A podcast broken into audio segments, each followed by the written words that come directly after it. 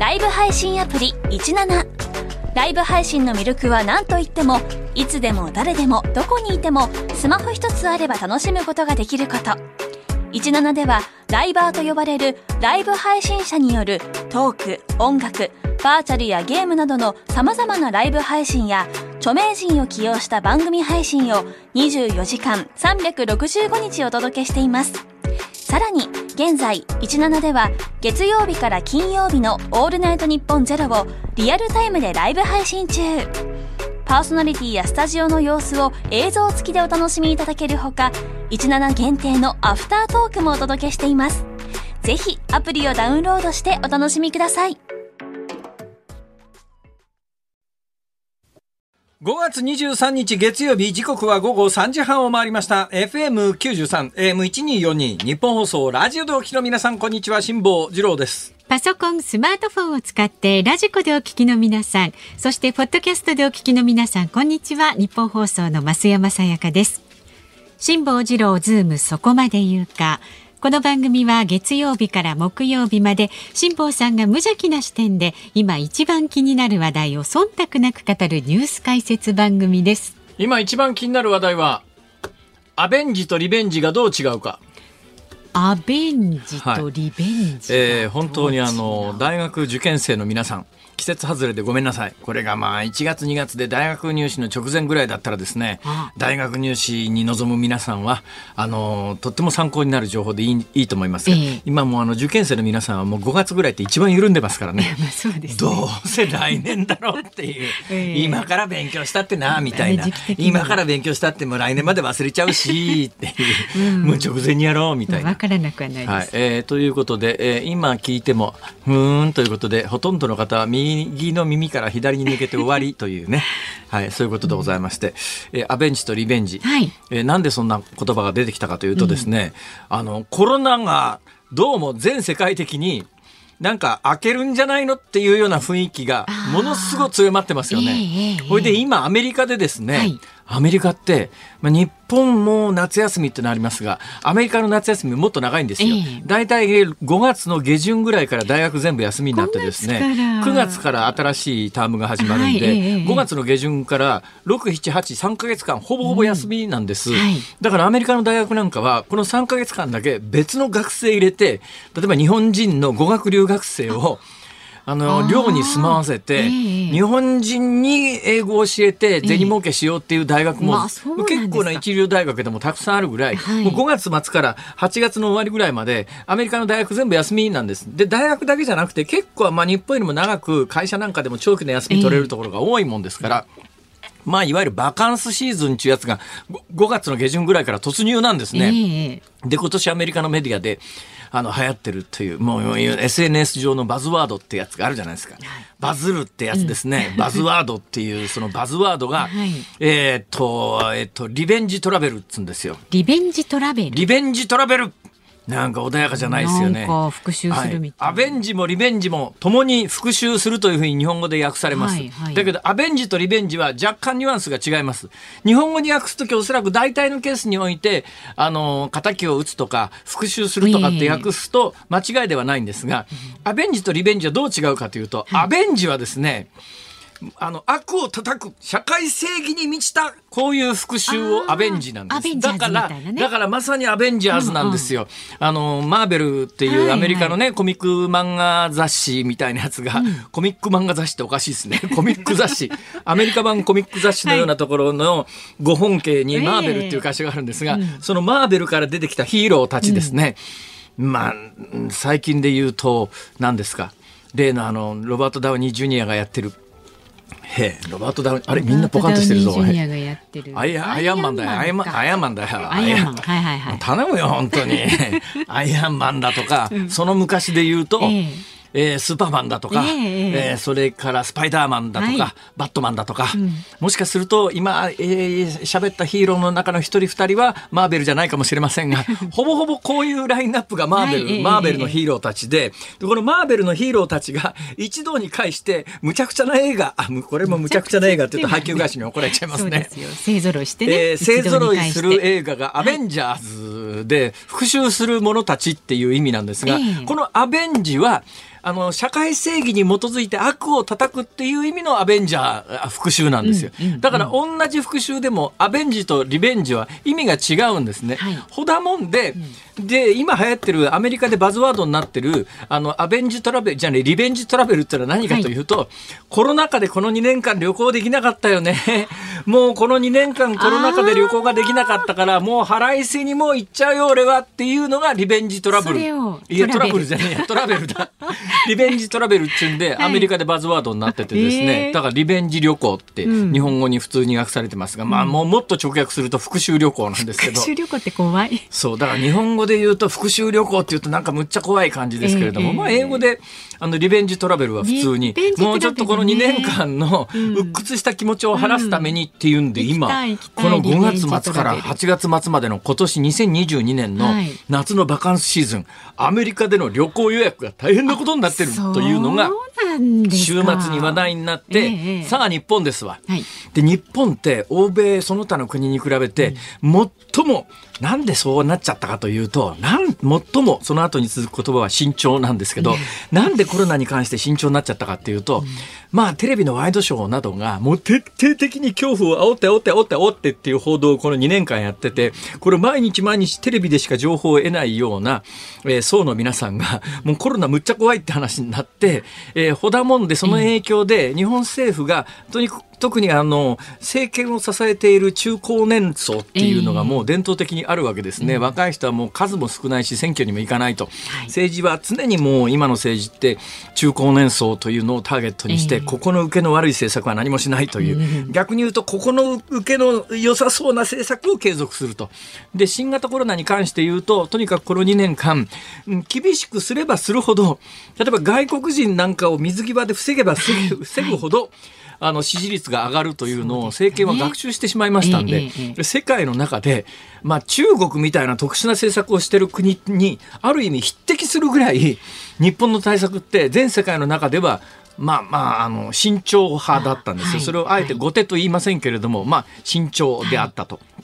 で、えー、外国人の入国、あるいはその同じ日本人が海外に行った時、その日本帰ってきた日本人に対してどのくらいの、えー、まあ制限をかけますかということに関しても、まあ、全世界的に見るとものすごく厳しいものが今でも継続されているんですが、週末の報道で、6月1日をもって大転換をすると、えー、日本人が海外に行って海外から帰ってきた場合今はもう空港でですね全員検査ですよ。検査の間ずっと待ってなきゃいけない上に、えー、なんとかアプリみたいなやつをスマホに入れさせられて、スマホ持ってない高齢者にはスマホを貸し出しして、で、そのスマホを通じてその後の動向、動静を監視するというようなことが今現状行われてるんですが、これがやっぱりお役所仕事ですね。えー、日本人の官僚の皆さんは制度に従順ですから、もうそろそろいいんじゃない ?6 月1日からどうも緩和されるようだよって言っても今日時点5月23日に入国してくる人は、もう、びっちり同じその厳しい。で、5月の末日まで、12時、0深夜0時まで、まあ、6月1日から緩和されるって正式に発表されるわけじゃないですけれども、もうだいぶリークっぽい報道がされてますから、おそらく6月1日午前0時をもって制限が緩和されるはずなんだけど、5月31日のその午前0時、深夜まで、24時まで、その厳しい政策が続いて、分超えた段階でピタッと政策、ちょっと待てよ、1分前と今とさ、何か変わってんのって思うんだけども、どっかで線を引かなきゃいけないから、特に日本の役人ってものすごくそういうのに従順ですから、え6月1日から。で、まあ、週末の報道を信じるとするならば、6月1日からついに日本も方針を変更して、えー、世界の大半の国、8割ぐらいかな、要するにあんまりそのむちゃくちゃ流行ってるよっていう国じゃない場合、その国に旅行行って帰ってきた日本人に関して言うと、国によって違うんですが、ものすごくあのもうほとんど流行ってないよっていうところだったら、何にも制約なしにそのまま日本国内に入れます。まあまあ大丈夫じゃねえのぐらいのレベルだったら、あの日本国内でワクチンを3回打ってる人は入国の時にもうあの何もしないしないで大丈夫ですよって検査もなしに入国できますよと。で、ごく一部、まだまだコロナが消結を極めているというふうに政府が判断する一部の国に関しては、5月31日まで行われるように入国の時に検査しましょう。はいこれが本当に6月1日から実施になると実質的に6月1日から海外旅行解禁になるんですよ、ね、日本人も。そうですね。となるとですね。なんか悪そうな顔してますね。そのあの悪そうな顔してますねってそれそれやめていただけませんか？いやいやいやなんか時々それあるじゃないですか。いやだってやられますから。しししししお主もあるよな。そんなね細い眼私もそろそろですね。さすがの岸田政権も、世界のこの数勢を見てると、このようにやっぱり6月1日以降行われていると言われている方向性に舵を切らざるを得ないだろうというふうに私は2週間前に判断をしてですね、先週先々週、今年の夏の海外旅行をダダダダダダッと予約をしてしまったんですがそのダダダダッと予約した時は、まだどこでもすっとんとん予約し放題。じゃあちょっと。今週ぐらいから厳しくなって、はい、6月1日以降は一気に混みますよ、これ。今も多くの日本人はですね、はい、海外に行きたいなと思ってても、あの入国の時に何時間もかかるったやつを聞かされると、ちょっと海外行けないよなって言うんだけど、うん、6月1日以降それが大幅に緩和されそうなんで、今週ぐらいから結構ね、旅行取りづらくなりますけども、私は 2, 2週間ほど前に、うっしっしっしっし。え、あれ？壮大な自慢ですか、それ。まあ、そんなこんなでございまして、はい、えー、ついに日本政府も重い腰を上げて、コロナに対しての大きな方針変更を近々発表しそうだと。で、先週末にこのニュースが各新聞に載った段階では、まだ本決まりじゃないんですよ。だからアドバルーンを上げてる状態ですね。このアドバルーンを上げて、世論の反響はどうかというのを見てるわけですよ。で、世論の反響として、もうこれでいいんじゃないこの方針でっていうような雰囲気になってるよねと思ったら、これからお守りに。えー、慎重に検討を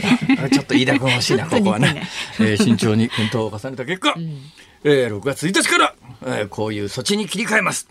えー、今そういうのをね世論世論見計らってる状態ですわ。そうなんですね、はい、まさに検討してたんですね、えー、今週中にももうちょっとね正式発表としてこれは行われるんじゃないのかなっていう気がしますね、うん、なるほど、はい、私2週間前よし。わかりましたよもう。あそうですか。ささあでは続いて株と為替の値動きお伝えしていきます。今日の東京株式市場日経平均株価続伸しました先週の金曜日に比べて262円49銭高い2万7001円52銭でした。ハイテク株の一部に買いが入ったため上昇して始まり、上げ幅は一時300円を超えましたが、節目の2万7000円台では戻り売りが出やすく伸び悩みました。また為替相場は現在1ドル127円。ちょっと円高に戻ってきつつありますね、ね、あの、はい、先々週ぐらいの130円というのに比べると、うん。うん、えー、3円近く、うん、あのということで、えー、1万ドル両替すると、えー、3万円ぐらい違うのかな。ああそう考えると、ねはい、いうこと大きいでしょう。ね。ね、えーうっしいやいやなんかちょっとあ、まあ、落ち着いてください、はい、そうですね。さあズームそこまで言うか。この後お知らせを挟んでズームフラッシュ。週末から今日にかけてのニュースチェックしていきます。で辛坊さんが独自の視点でニュースを解説するズームオン。4時台は NATO のあり方はこのままでいいのか。国際安全保障に詳しい慶応大学准教授の鶴岡路人さんにお電話でお話を伺います。で5時台は、え、先ほど終了した日米首脳会談この後岸田総理大臣とバイデン大統領あの港区のね白金台にあります八方園で夕食会に臨む予定になっていますが現地で取材中の報道部の畑中秀也記者に最新情報を伝えてもらいます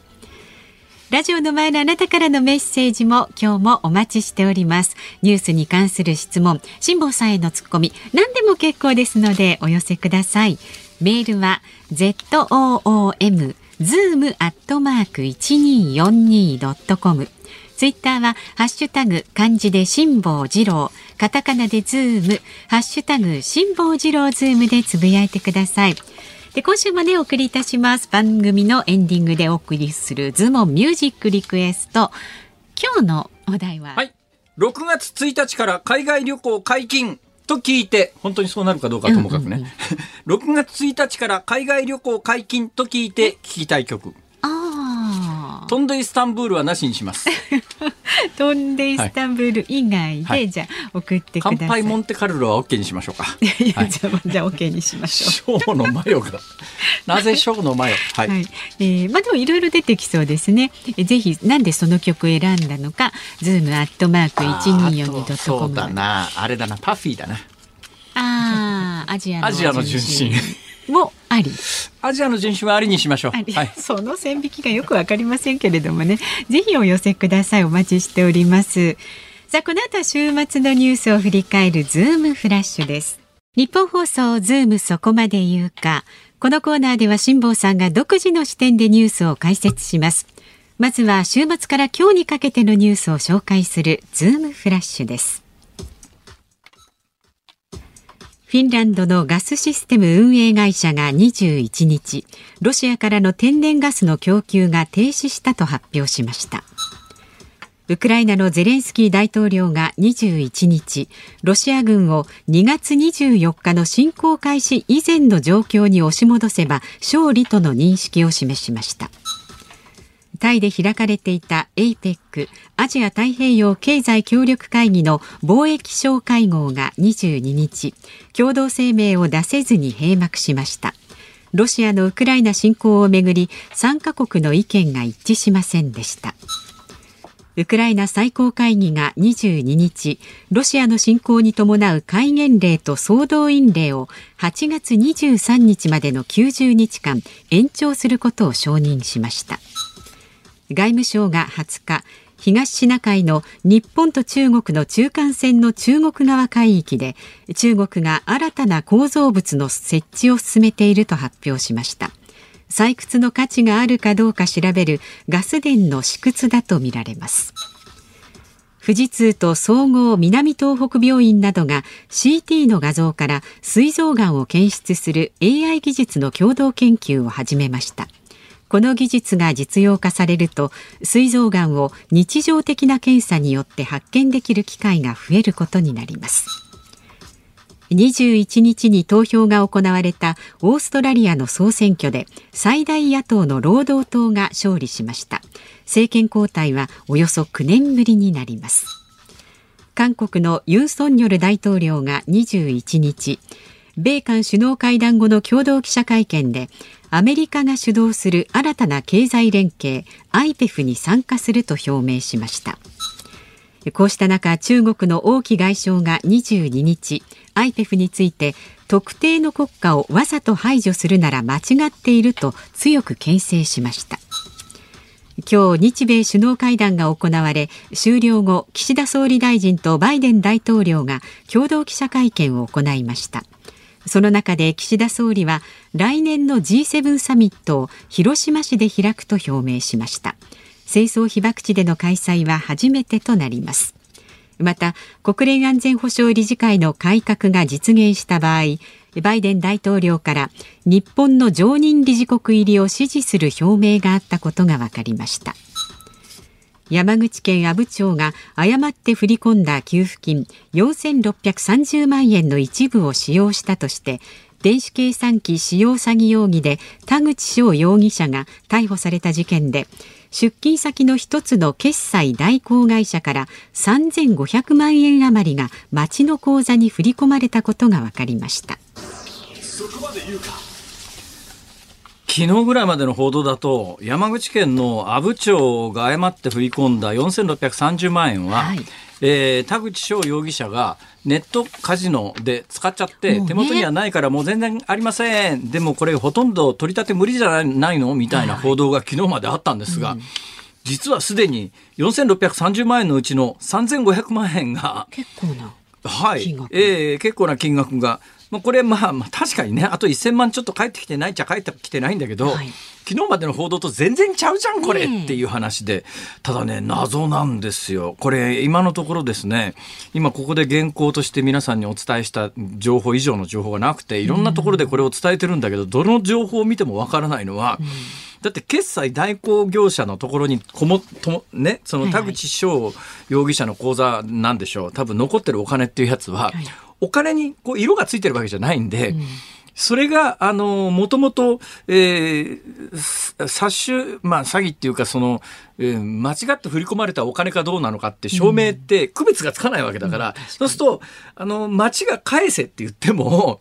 それどうやって証明するのって話もあるし、決済代行業者が返すにしたって、人の金を勝手に別のところに返すわけにもいかないはずなんで。それってなんでそんなことそうなんです。なんでそんなことができたのかがすごく謎で、一つ考えられるのは、あの、本人が同意してる場合はできますよね。で、本人が同意してる、だからこれが本人が同意してるっていう情報が今のところゼロなんで、わかんないんだけど、もしかすると弁護士通じて、刑事事件として逮捕されちゃったんで、お金返してないと罪は重くなるんですよ。実際の量刑はね、はい、あの刑法で決まってる量刑というのは何年から何年みたいなので同じなんだけど、でも実際それあの被害金を返してるか返してないかっていうのは一番最後に執行猶予がつくとかつかないとかっていう量刑にものすごく大きな影響を与えるんで、弁護士が残してんなら残ってんなら返せって言って返しちゃった可能性だから本人同意の上じゃないとこんなもん手続きできないよね。よね。だとするなら、今までのあの、全部カジノで使っちゃって手元にありませんっていう、あの主張は一体何だったんだっていう話ですよね。想像できるのが、ここから先私の想像ですけども、はいかなり早い段階で弁護士と相談してんですよ。で、弁護士と相談した後もお金の引き出しを続けてるんですね。つまり、こういう時にどういう法的扱いになるかというのを、弁護士と相当打ち合わせをした上で、お金引っ張ってたんじゃないのだけど捕まっちゃったじゃないですか。捕まっちゃったら、あとは罪をどうやったら軽くしたらいいのって話で、だまあ、もしかすると、あの、その4630万円、えー、カジノに使っちゃったんで1円もありませんって言いながら、実はそのカジノとの間に入ってる口座のところに滞留してるとしますよね。ほ、いでまあ、言ってみても4630万円の初版で、事情が事情で、どっかから自分で行って盗んだんじゃなくて、どっかから振り込まれたやつを返さなかったっていうんで、あの、実刑までいかない可能性があるんですよ。そうしたときに、まあ、あの、判決を受けて、はい、一応、あの、えー、元犯罪者っていうことにはなりますけれども、はい、だけど、まあ、いわゆる実質無罪方面で出てきてですよ、あと隠してあったお金で 使っちまおうと思ってたんだけども、でももしかするとこれ、重い罪になっちゃうと嫌だなっていうんで、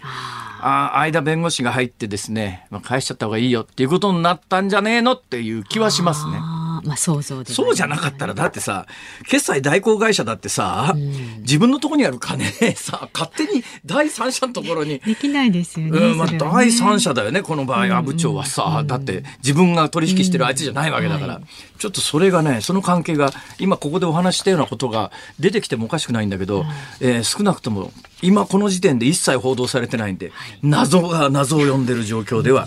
あります。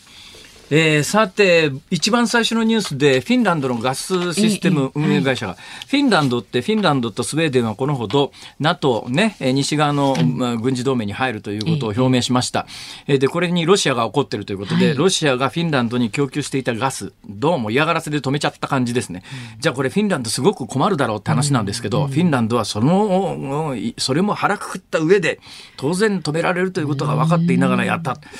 これ立派だなと思うのはフィンランドってですね、うん、あの天然ガスの大半をロシアから輸入してんですよ。だからこれ止められると大打撃です。ただしもう一つファクターがあって、はいフィンランドが使っている天然ガスの大半はロシアから輸入してるんだけど、フィンランドが使っている全エネルギーからすると天然ガス自体が5%ぐらいなんですよ。ああ、そもそも。そもそも。だこの辺がね、例えば日本がロシア産の天然ガスは天然ガス全体の5%ですみたいなニュースがあるじゃないですか。じゃあその日本は天然ガス自体エネルギーの何パーセントかって、本来はそこがないと本質的なことが見えてこないんだけど、そういう報道がされないんだよね。だからフィンランドは、まあ、あの、それが、まあ、大打撃を被るのが分かった上で腹くくってやっぱりロシアとはそういう一線を引くという、まあ、その覚悟を示したということで、まあ、今回はそれに対するロシアの嫌がらせであると、はい、言えます。ズームフラッシュでした。5月23日月曜日時刻は午後4時を回りました。ニッポン放送から辛坊治郎と。増山さやかでお送りしています。辛坊治郎ズームそこまで言うか。メールを一つご紹介ありがとうございます葛飾区のしおりさんですね、ええ先週2年越しのハネムーンでハワイへ行ってきました。あらま、羨ましいですね。やっとの思いですよ。でね、投稿してみて、あ投稿してみて思ったことは、はいはい、えー、何かとお金がかかるなということです。特に PCR 検査ですが、日本で1回、ハワイで1回受ける必要があり、どちらも2、3万円が相場のようでした。PCR 検査で儲けている人がいるとしか思えません。私はツイッターで調べまくりどちらも無料にすることができましたが調べる労力もかかるのでハードルが高いです。またアメリカのインフレお水を買うのにもお店によっては300円円安もあるので余計に高く感じました。日本に帰ってくると何もかもが安く見えますと。そうですね。現状においては本当にその通りだと思います。はい、で、まあ、アメリカはインフレでっていうよりもやっぱり為替の問題が大きいですね。それでじゃあペットボトルの水が例えば300円って、はい、あのちょっと今驚いた方いらっしゃると思いますけどヨーロッパなんか行くともう数年前からそうだからね。高いはい、えー、もう数百円、300円だから日本みたいに自動販売機であ自動販売機もだけどねずいぶん上がってきてますよ、一時に比べると。で、ね、一方で、うん、なんか格安のやつもあるんです。うんうんうん、だからいあの100円を売りにしてる自動販売機なんかもそこそこ目立ってきてますけど、はい、でも120円ぐらい120円から110円ぐらいかなと思っていたら130円から140円ぐらいに結構,、なってますよね。ね。先週末にちょっとした島に行ったらですね、ね、はい、島はしょうがないんですよ、島とか山の上とか値段高いですよねペットボトル、うんうんうん、自動販売機で普通のところでまあ高くて140円ぐらいのところが170円、高いですね、うんまあ、170円。でもまあ離島だからしょうがねえか、うん、離島っていうほどの本格的な離島じゃなくて、はい、えー、まあ、あの陸地からもう本当に目と鼻の先ぐらいのところなんだけどそれでもやっぱり島価格ってやつですね。だから今離島のガソリン価格なんかはやっぱりあの島じゃないところに比べると相当高いですからね。離島行って一番驚るのが驚くのがガソリンの高さですよ。えー、こんなに高いんだってそれやっぱあの運搬費用っていうのがかかって上乗せされてますからすごい高かったりなんかするんですけども。だから今この方アメリカで水であの店によっては300円って驚いてらっしゃいますけどあのねまあ、アメリカでもそうだしヨーロッパでもそうなんだけど、はい、安いとこ探しゃあるんですけどでも普通観光客が行くような範囲ですぐに手に入るお店だと300円前後はアメリカでもヨーロッパでも今普通にします。大体しちゃうんだ。はい。まあこれが1ドル100ドル80円の時代ならともかくね、うん、1ドル130円になるときついっすよこれ。そうですね、はい、だって2ドルってね例えばペットボトル1本2ドルって言われた時に、はい、1ドル180円時代なら、まあ、2ドルで160円たっけえなこれって、まあでも160円でもたっけえななんですけど、今130円になって2ドルって言われると260円ですからね。ペットボトルの水1本260円って言われるとええー、って。思っちゃいますよねやっぱりね。はい、えー、ただまあ日本の国内物価も相当上がってきてるというのは先週末ね、はい、えー、物価指数が2%突破っていうのが大きなニュースになってますけど。えーどうもやっぱ今年年内は少なくともねこの流れは止まらないんじゃないかと、えー、一部の新聞報道なんかによると消費者の実感から言うと、えーまあ、ほぼ2割ぐらい物価上がってる感覚だよねって、うん、でその上あの100円ショップっていうのが日本のあの物価安を象徴する、まあ、一つ、まあ、シンボリックな商店だったんですが、えーうん、今その中でもあの大手のメメーカーというか大手のブランドっていうか、はい、大手の100円ショップが続々300円ショップに店物替えしてて、えー、先週末のニュース見てたらあの全店舗の4割ぐらいを3 300円ショップに模様替えするって。へ半分近くじゃそうなんですよ。だから今まで100円100円ショップなら5つ買ったって550円とかじゃないですか、そうですね。これ300円ショップで5つ買うと、うんまあ、お札でねこう出さなきゃいけなくなるっていうのもね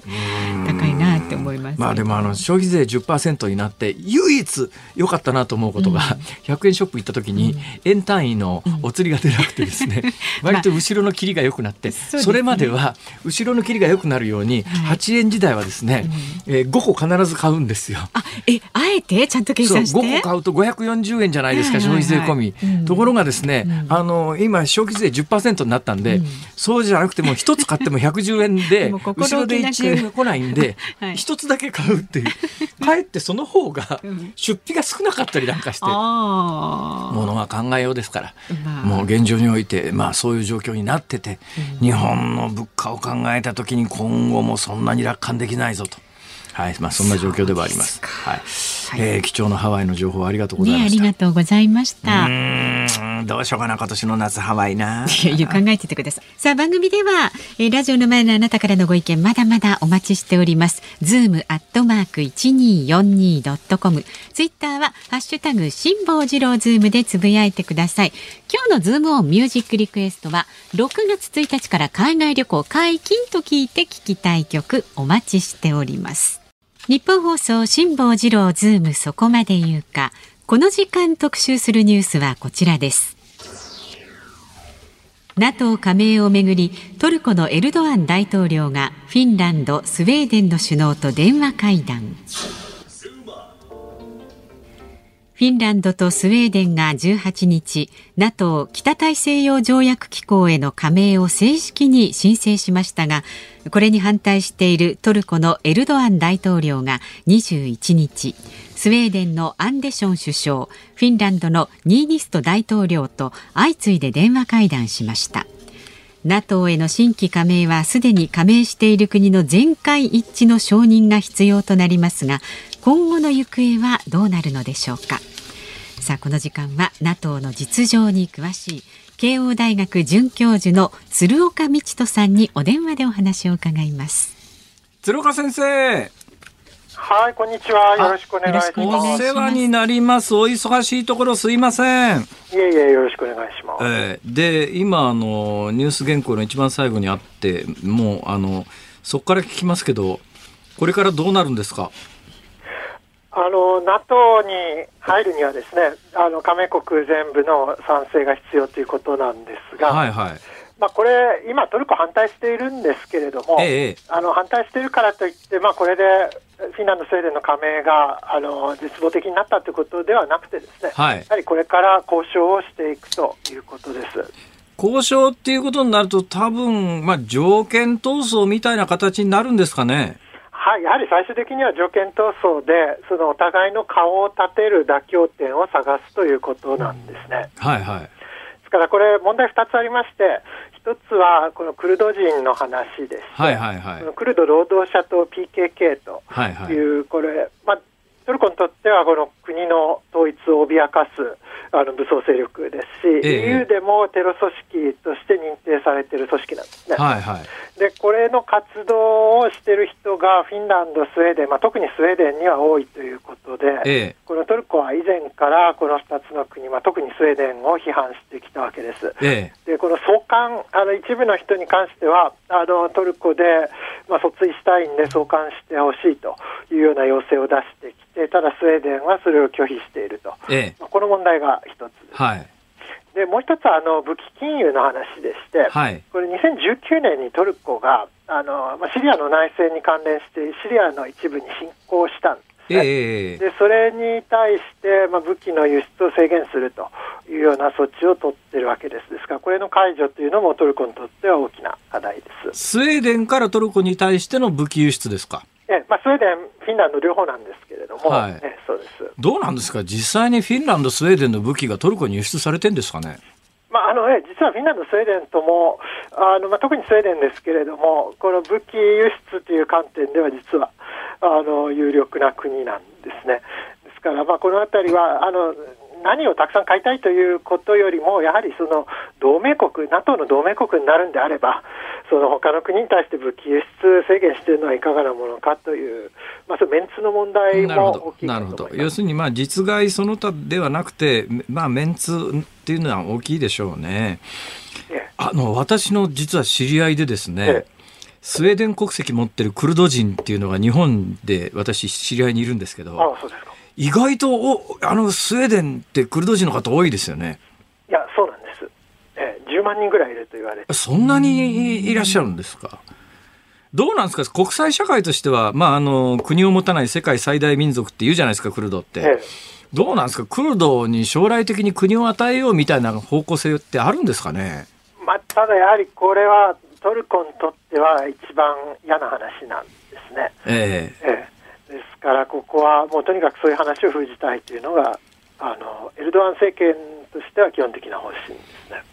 国際社会としてどうなんですか、人道的に考えたとき、どっちがいいんですかね？それやはりその何もないところに国を作るっていうわけにもいかないんで、それやる場合には、他のどっかの国の領土を、まあ、割譲するような形そうですよね、だからまあ、まあ、結局、イスラエルの二の舞になっちゃうってことですよね、まあ、ただ、イラクには、えクルド人の自治の地域がありますので、はい。まあ、ただそれはトルコからしてみれば、同じようなものをされたら困るということです。なるほどね。やっぱクルド人の人から見りゃあのシリア、イラク、トルコそのあたり三国のこう国境線あたりをこうぐるっと線丸く書いてこのあたりにクルドの国作りたいとか思ってるんですよね当然。ええ、ただねそれはトルコにとっては悪夢ということです。ああで、ここについて、あの、まあ、スウェーデンって、まあ、私のイメージで言うと結構まともな西側民主主義国っていうイメージなんですが、トルコに要求されたからといって、えー、クルドの国内に、えー、まあ、いる人たちを引き渡すはありえないと思うんですけど。いや、そこなんです。ね、この送還を求めてそれを拒否され、拒否しているということは、これはあの政府の決定であると同時に、まあ、司法の決定でもあるわけです。はいはいはいはい。だからこの司法の決定を政府があの勝手に変えるわけにはいかないということと、あともう一つ重要なのはですね、ええ、やはりこれ人権人道問題なんですよ、ね、はい。から、この NATO に入るためにトルコの賛成が必要で、そのためにこの人権とか人道の問題で原則を曲げるんですかと。ええこれは国内的にはかなり反発を招くんだと思うんですね。ですから政権、あのフィンランドの政権、スウェーデンの政権としてはなかなかできない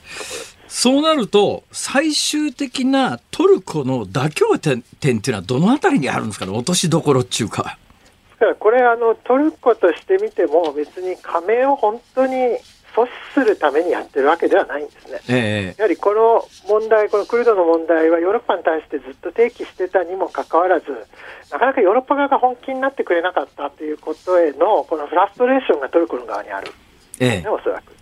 でですから、この問題をしっかり認識させ、認知させて、ですね、まあ、何らかの情報っていうのをとにかく確保すると、ここまではトルコは絶対狙ってるんだ、えー、でですから、このトルコが国内に対しては、いやこの問題を提起したことによって、フィンランド、スウェーデンがこのテロリストをのさばらせないということで、あの具体的な措置を取ったんだという形にしたいと。で、フィンランド、スウェーデンの側は、いや NATO に入るために人権人道の問題で譲歩したんではないですよというところは強調したいと。でもこのテロのテロに反対するってことはフィンランドもスウェーデンもあのどちらもそこに問題があるわけではないんで、えー、ですからまあそんな形で両方の顔を立てる妥協点をまあ今後急いで見つけると。どうなんですか？あのいつ頃になりそうだと見てます？これ早ければ早いほどいいんですがこれトルコの方もですね、はい、これなんか拒否権持ってるんでトルコが強い立場にあるようについ聞こえちゃいます、えー、ただやはりこれもし対29だとしたらですね、これ NATO30 カ国で、はい、あのトルコだけが反対しているとしたら、えー、これ1対29を続けるっていうのは、トルコにとって簡単なことではないんですね。えー、やはりあらゆるところからプレッシャー、圧力きます、はいはい、その中で、1対29はトルコにとってもコストが大きいと。そうすると、あとその喧嘩別れも別にトルコの利益にならないんですよね、はい、これ、具体的な措置を求めているわけですから、えー、喧嘩別れしたら何も前進がないってことです、ね、はいはいはいはい、ですから、ここはトルコにとっても非常に難しいところで、えー、あのあんまり頑張りすぎると、しっぺ返しも大きいと。いうところで、やはり本当はどこかで妥協点をトルコにとっても見つけたいということだと思います。ど。うなんですか？あの、今トルコはエルドアンという大統領が、なんとなくあの、独裁色強いよね、ここの大統領って、なんかつ、他の、えー、NATO の最初の、あの、スタートした時のメンバー、まあ、あの、今トルコは、まあ、比較的早く、あの、NATO に加盟してるとは言いながら、一番最初に NATO を作った国々からすると、エルドアンのトルコってちょっと特殊な雰囲気に見えてると思うんですけど、いや、本当この強権姿勢ですね、えー、でこのクルドに対する弾圧も、もちろん PKK がテロ組織だっていうのは EU も認定しているんですが、えー、まあ、かといって、あの弾圧の仕方をヨーロッパ諸国がみんな支持しているかというと、そういうことでは全くない、えー、ですから、ここはこのクルドが、まあ、テロの問題はテロの問題として、このクルド民族に対するエルドアン政権の姿勢っていうのに対しては、これ、フィンランド、スウェーデンだけじゃなくて、ですねヨーロッパの中でこのエルドアン政権の反発っていうのは一定程度常にあるんですね。ですから、そこであんまり譲歩するっていうのは、ヨーロッパ側としては、まあ、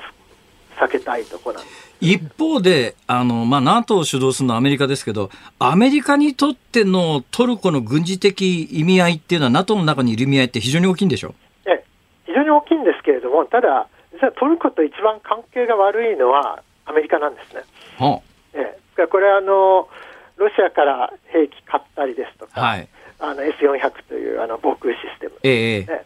でこれを買ったことによって、トルコは実はあの F35 というあの第5世代の戦闘機プロジェクトからあの除外されたんです、えー、ですから本当は F35 欲しいのに今買えない状況なんですね、はい、ですから、まあ、そのあたりももしかしたらこのディールの一部に何か含まれるのかなという話もありますあとなると、ディールの対象は、トルコのディールの対象はスウェーデン、フィンランドだけじゃなくて、アメリカも入ってるってことですね。えやはり今回のフィンランド、スウェーデンの加盟をアメリカは相当後押ししてるわけです。えー、えー、ですから、まあ、トルコからすれば、まあ、アメリカから情報を引き出すというタイミングでもあるんだと思います。まあ、あの、トルコはね、今、今戦略的重要性も、あ私なんかはなんとなくこう、見えるので、NATO から叩き出すというのは現実的じゃないにしても、あの、1990年以降に NATO の東方拡大で入った旧東ヨーロッパの国の中にはですね、これそもそも NATO の中に入ってていいのレベルの国もないではないわけで、そういう国を叩き出す方法ってあるんですか？あの叩き出す方法はないです。あのどこかの国があの NATO から離脱したいといえば、これ、離脱を表明すれば1年後には離脱っていうのが条約に書かれている、えー、ただあの、他の国を追い出すことはあの条約上は想定されてないです。そうなるとね、NATO の中に入っていると、なんとなくまあ対ロシア的に、えー、あの安全保障は守られるっていう、こう、あの、信仰っていうか、まあみんな、みんなの思いがあるんだと思いますが、NATO の中でとんでもない国が出てきたときどうするんですか？いや、これ規定ないです。で、あの EU の場合はですね、あの、いろいろと最終えーと、あの投票権の停止とかに至るですねあの制裁措置があるええ、でただ NATO の場合はこれそもそも NATO の条約って北大西洋条約って言いますけどその北大西洋条約には NATO って言葉すらないんですよ。これ条約なだけで北大西洋条約機構の機構の部分オーガニゼーションですね、ええ、ここに関しては規定が一切ないんですよ。だからこの組織をどう運用するかっていう話はすべて、まあ、インフォーマルな慣習だったり、ええ、あるいはその内規的なもので決まっているね。ですから EU 条約って本当に分厚いものなんですが、納豆条約なんて、あのプリントアウトしたら A42 枚ぐらいで終わっちゃうような、だけなんですよ。ですから他は全部プラグマティックに、まあみんな常識を働かせてやりましょうねっていうのが枠組みなんですね。ですから、細かい規定一切ない。なるほど。それで見るとね、現状における NATO の参加国をこう、ざーっと見たときに、結構やばい国入ってるよねっていうか、やっぱり拡大しすぎちゃってんじゃないのと素朴に思ったりもするんですが。ええ、それはありますけど、その中で、やっぱりトルコっていうのは特に、ある意味問題児である歴史が長いんですね。ええ、で、今までも、その今回トルコがフィンランド、スウェーデンの加盟に反対して声を上げたんで目立ってますけど、実は今までも、このトルコだけが反対して、はい、なかなか NATO の意思決定が進まないいう事例は本当にたくさんあるんですよ。えー、でただそれを今までいろいろ乗り越えてきたんですね。はい、まあ、だからこそ今回もあの NATO 事務総長なんかが記者会見で、まあ、あの妥協点が見つかると信じているみたいな言い方してますけれども、えー、まあ、それは今までのトルコ問題、解決してきたよねと、なるほど。ただ今回だけ解決できないってことはないですねという、まあ、経験に基づいた楽観主義ということだ、まあ、今あの、叩き出す方法はないということなんですけども、まあ、あの多国間条約で、まあ、条約ならばですね破棄する方法もないではないわけです、最終的にもしね、まあ、ありえないとは言いながら、ありえないとは言いながら、最終的にフィンランド、スウェーデンを取るのか、取るのトルコを取るのかという判断をアメリカが迫られるようなことになったらどうすると思います？いや、これは、あのいや本気でやるならみんなが NATO から抜けて、はい、あのまた入りたい国だけで入るまあそういうことですよね。ということなんですが、ええ、あのただ現実としては、あの NATO って、今までもこの内部対立の歴史なんですよ。はい、どうしてもあの、例えば日米同盟とか、まあ今日日米首脳会談ありましたけれども、え、なんかその対立を一生懸命隠すような力って常に働きます。はいはい。であたかも常に全てが一致しているかのように見せる。ええ、ただ NATO はかなり逆でして、ええ、もうあの盛大に喧嘩するんですね。はい、盛大に喧嘩して、でも最終的にコンセンサスが必要なんで、何らかの決定する、ね、はい、ですからそこを一生懸命コンセンサスまで持っていくと、でその過程ではありとあらゆる喧嘩をすると。ええ、でただ最後、コンセンサスになったら、もうこれはもうみんな決めたんだから、最初反対だった国も含めて賛成ですよねと。そしたら、それは NATO として一致して行動できるんで、まあ、結果として強くなると NATO ですね、その喧嘩をする前に、はいはいはい、まあ、こういうときれいごとに聞こえちゃうんですが、ただそれが NATO のやり方なんですよね。えー、だから喧嘩は恐れないで、最終的にコンセンサスを目指すと。なるほど。どうなんですかね、今の NATO の加盟国に加えて今後、まあ、ウクライナはもうあの今回の戦争の中に、まあ、当面 NATO は入れてくれそうもないしみたいな発言があの首脳にあるようなんですが、えー、中央アジアのいくつかの国で NATO に入りたいと思っている国もいるだろうし、さらなる拡大っていうのがあるんですか？さらなる拡大はですね、これ、かなりもう厳しくなってきてると思います。まあ、ウクライナを除けば、あとジョージアっていうのも可能性としてありますけれども、はいはい、ただ、まあ、これもなかなかあの簡単には進まないと思います。であと、まあ、次あり得るとしたら、このフィンランド、スウェーデンが、まあ、中立軍事的同盟だった国が NATO に傾いたということですが、えー、そうすると、じゃあ、他の他の中立の国と。これ、スウェーデンとかオーストリアとかどうなんですかね？あスイスとかごめんなさい、スイスとかオーストリアとか。あとアイルランド。はいはい。あたりです。が、ただスイスとオーストリアっていうのは、これ、国際条約に基づく衛星中立なんです、ね、えー、あのフィンランド、スウェーデンはさ勝手にそれらの国が、いや、うちは NATO に入りませんって言ってただけなんです。はいはい、ですから、あとはアイルランドあたりなんですが、ただ、えーこのロシアから遠いんでですね、はい、あのロシアの脅威を直接感じて、NATO、に急いで入らなきゃっていうことにはならないんだと、まあ、スイス、オーストリアも別に国境接してるわけじゃなくて、間にいくつか国がありますもんね。えー、ま、そうですあそういうのってやっぱり大きいんだ。えー、なるほどね。いや、先生、よくわかりました。はい、またあの事態流動的ですが、いろいろ教えてください。あはい、どうもありがとうございました。今日はお忙しい中ありがとうございました。はい、どうも失礼します。慶応大学准教授の鶴岡道人さんに伺いました。日本放送辛坊治郎ズームそこまで言うかをポッドキャスト YouTube でお聞きのあなたいつもどうもありがとうございます日本放送の増山さやかですお聞きの内容は配信用に編集したものです。辛坊治郎ズームそこまで言うかはラジオ局ニッポン放送で月曜日から木曜日午後3時半から毎日生放送でお送りしています。番組はラジオの FM93 AM1242 に加えてラジコでもお聞きいただけます。ラジオラジコではポッドキャスト YouTube 版にはないコンテンツが盛りだくさん。アトムさん吉田由紀ちゃんの中継企画さらに辛坊さんが「夕刊フジ」の気になる記事を解説するコーナーそして辛坊さんが聞きたい曲をお送りする「ズームオンミュージックリクエスト」などラジオラジコでしか聞けないあんなことやこんなことがいっぱいです。ポッドキャスト YouTube を聞いた後はぜひラジオラジコで辛坊治郎ズームそこまで言うかをお楽しみください。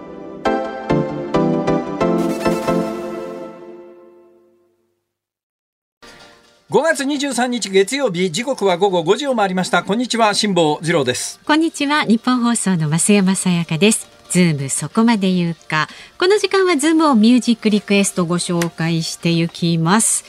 今日のお題は6月1日から海外旅行解禁と聞いて聞きたい曲ということでねお寄せいただきました。まず世田谷区のラジオネームみかんプリンさん。井上陽水さんのリバーサイドホテルお願いしますと。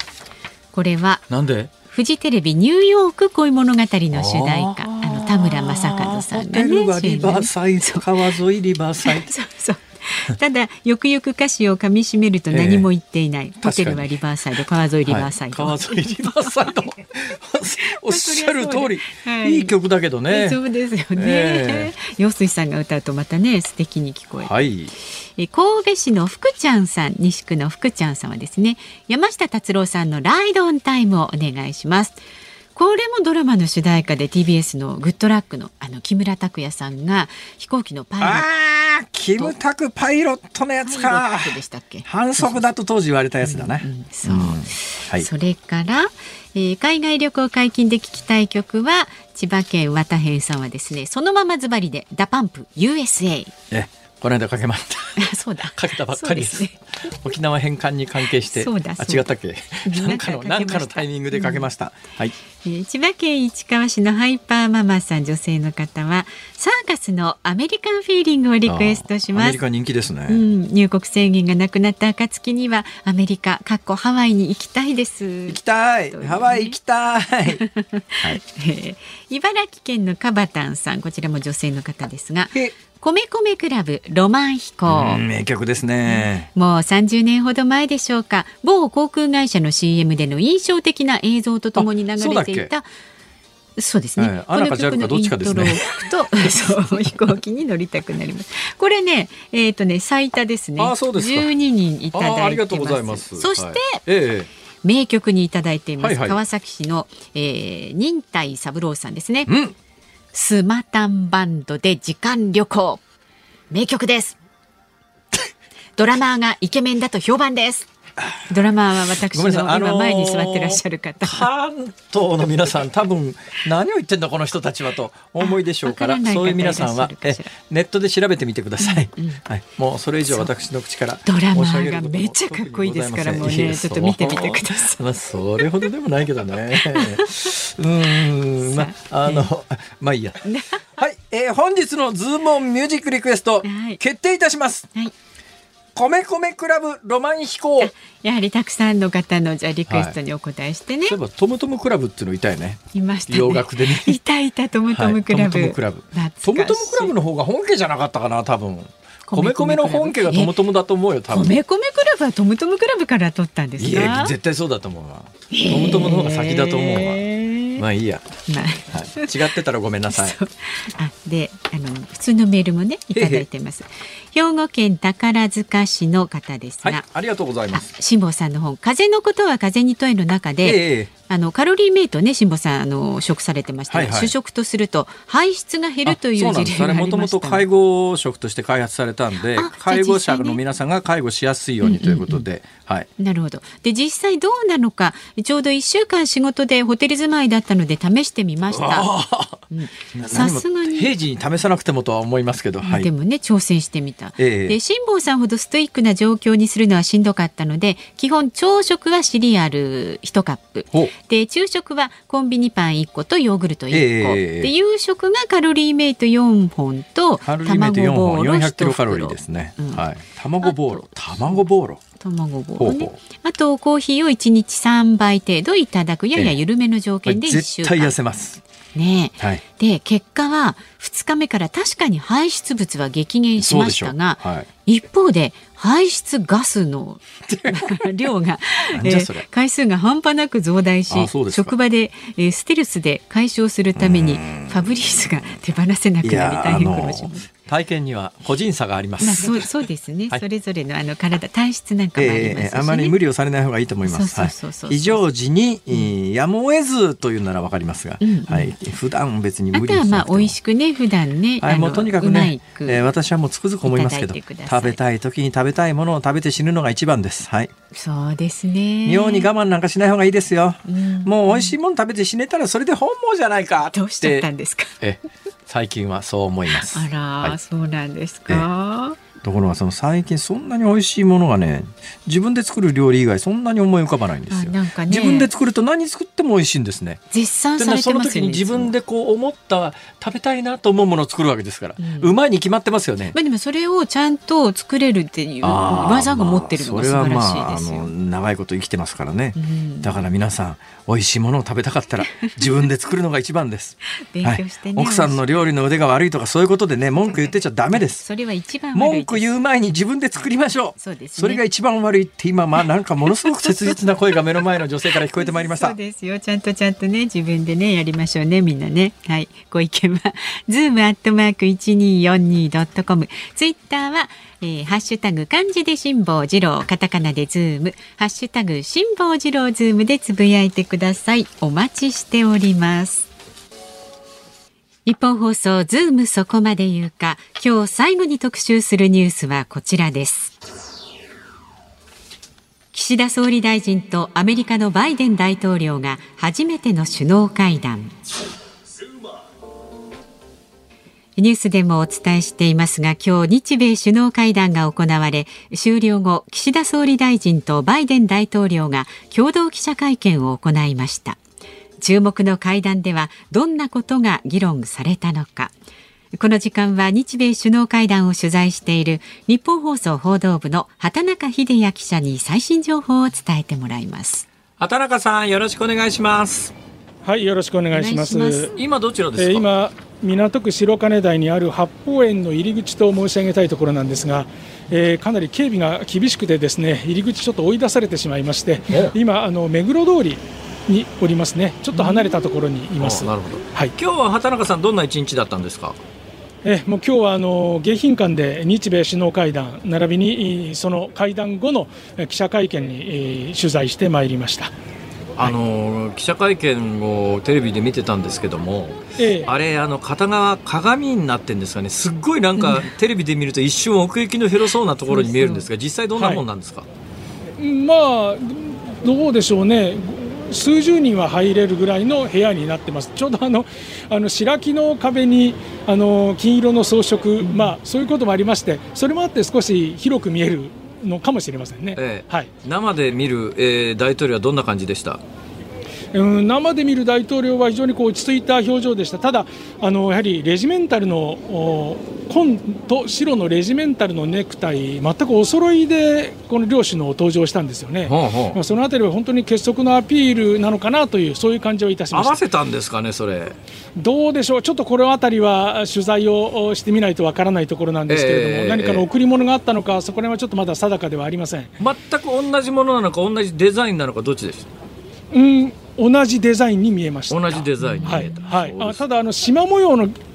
のなんていうんですかレジメンタルの縞模様が逆だったような気がします。ああ、右上か左あのね、ええ、アメリカのレジメンタルって逆なんですよ。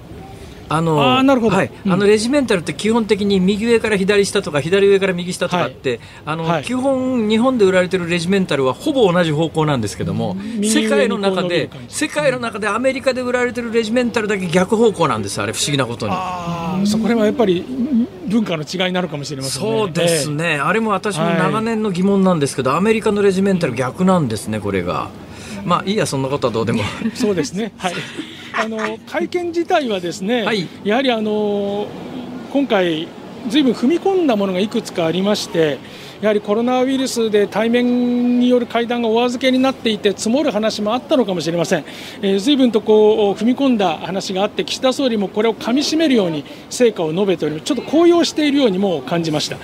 ただ岸田総理大臣は冒頭が15分バイデン大統領は6分ということですから、ええ、ちょっと真辺のめりになっていたかなという、ね、そんな印象も受けました。やっぱりちょっとアメリカ大統領、はい、やっぱこうしてみるとあのメディアの扱い方もそうですが、やっぱアメリカ大統領っていうのは世界の中でも特別な存在なんだなと思いますね、こりゃ。そうですね。ですから、まあ、 Joe, welcome back to Japan とはにかみながらあの総理も話しておりましたけど、バイデン大統領はちょっと冷静な感じで少し温度差があったかなという感じはいたしました。なるほど、はい、なるほどはい、さて今日の晩飯は八芳園ということなんですが八芳園って、はいはい、ちなみに畑中さん飯食いに行ったことあります？いやないです。なんか高いんですよね。いやでもあの今までで,、で言うと、まあ、小泉ブッシュのゴンパチ、安倍オバマのすき家橋二郎、はい、安倍トランプ六本木なんとかやで言うと、ええ、それはダントツにすき家橋二郎が高くてそれに比べれば、うん、あれでしょうリーズナブルでしょ。うまあそうですかね、えー、ただまあ今回あの、外務省によりますと、大統領の訪日はこう胸筋を開いて率直な意見交換を行うと。いうことで、実は夕食会も非公式なんですよ。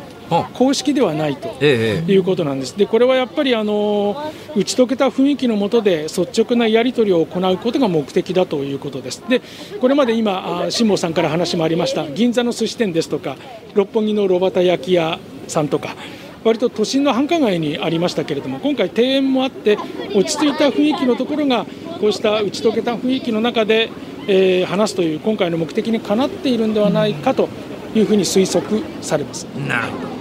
ちょっとなんかあのね、今回の騒動が終わったらいっぺんそこ行って飯食ってみたいですよね、それね。同じものね、食べてみたい。明日、日本、アメリカ、オーストラリア、インド、4か国の首脳会談ですか、はいはいそうです。クアッドの首脳会合が開かれて、えー、で会見は議長国である日本の岸田総理大臣のみが記者会見することになってますね。あそうですか、はい、バイデンさんも明日、アメリカに立つんですよね、確か。そうですね、はいまあ、その合間を縫ってこう日印、日豪、まあ、首脳会談なども予定されておりますがまだまだ細かなスケジュールが組まれているという段階で肝心なことをいろんな今日の内容のことを言う時間がなくなってしまいました。いいんですかこれで？いやもうあの時間ですからそのあたりはまたゆっくり伺いますから大丈夫ですよ、十分お伝えしましたので、はい、雰囲気伝わりましたし。ありがとうございました、取材に向かいます、はい、失礼いたしました。日本放送畑中記者でした、ズームオンミュージックリクエストをお送りしているのは、パンダイバーさん、長門の男さん、辛抱しないさん、夏色ボタンさん、かばたんさん、バイク親父さん、千葉かもめさん、きららさん、ナスの天ぷらさん、空山ちゃん、日陰のたんぽぽさん、クレナオのブラ豚は飛べないさん、セゴドンさん、くれないじゃないんだな。くれなおの豚を飛べないさん、セゴドンさん、えー、13人の皆さんからのリクエスト、米米クラブロマン飛行。リクエストありがとうございました。はい、1990年、JAL 沖縄キャンペーンの CM ソングだったそうですが、はいはい、えー、先ほどトムトムクラブってあったよね、うん、こう思わず申し上げたんですが、えー、トムトムクラブを元にして米米クラブが生まれたと。石井達也さんご自身がラジオで発言してらっしゃるそうです。本当にそうだからトムトムクラブの方が先だったんですそういうことだ。はい。だって米米クラブっておかしいもんね。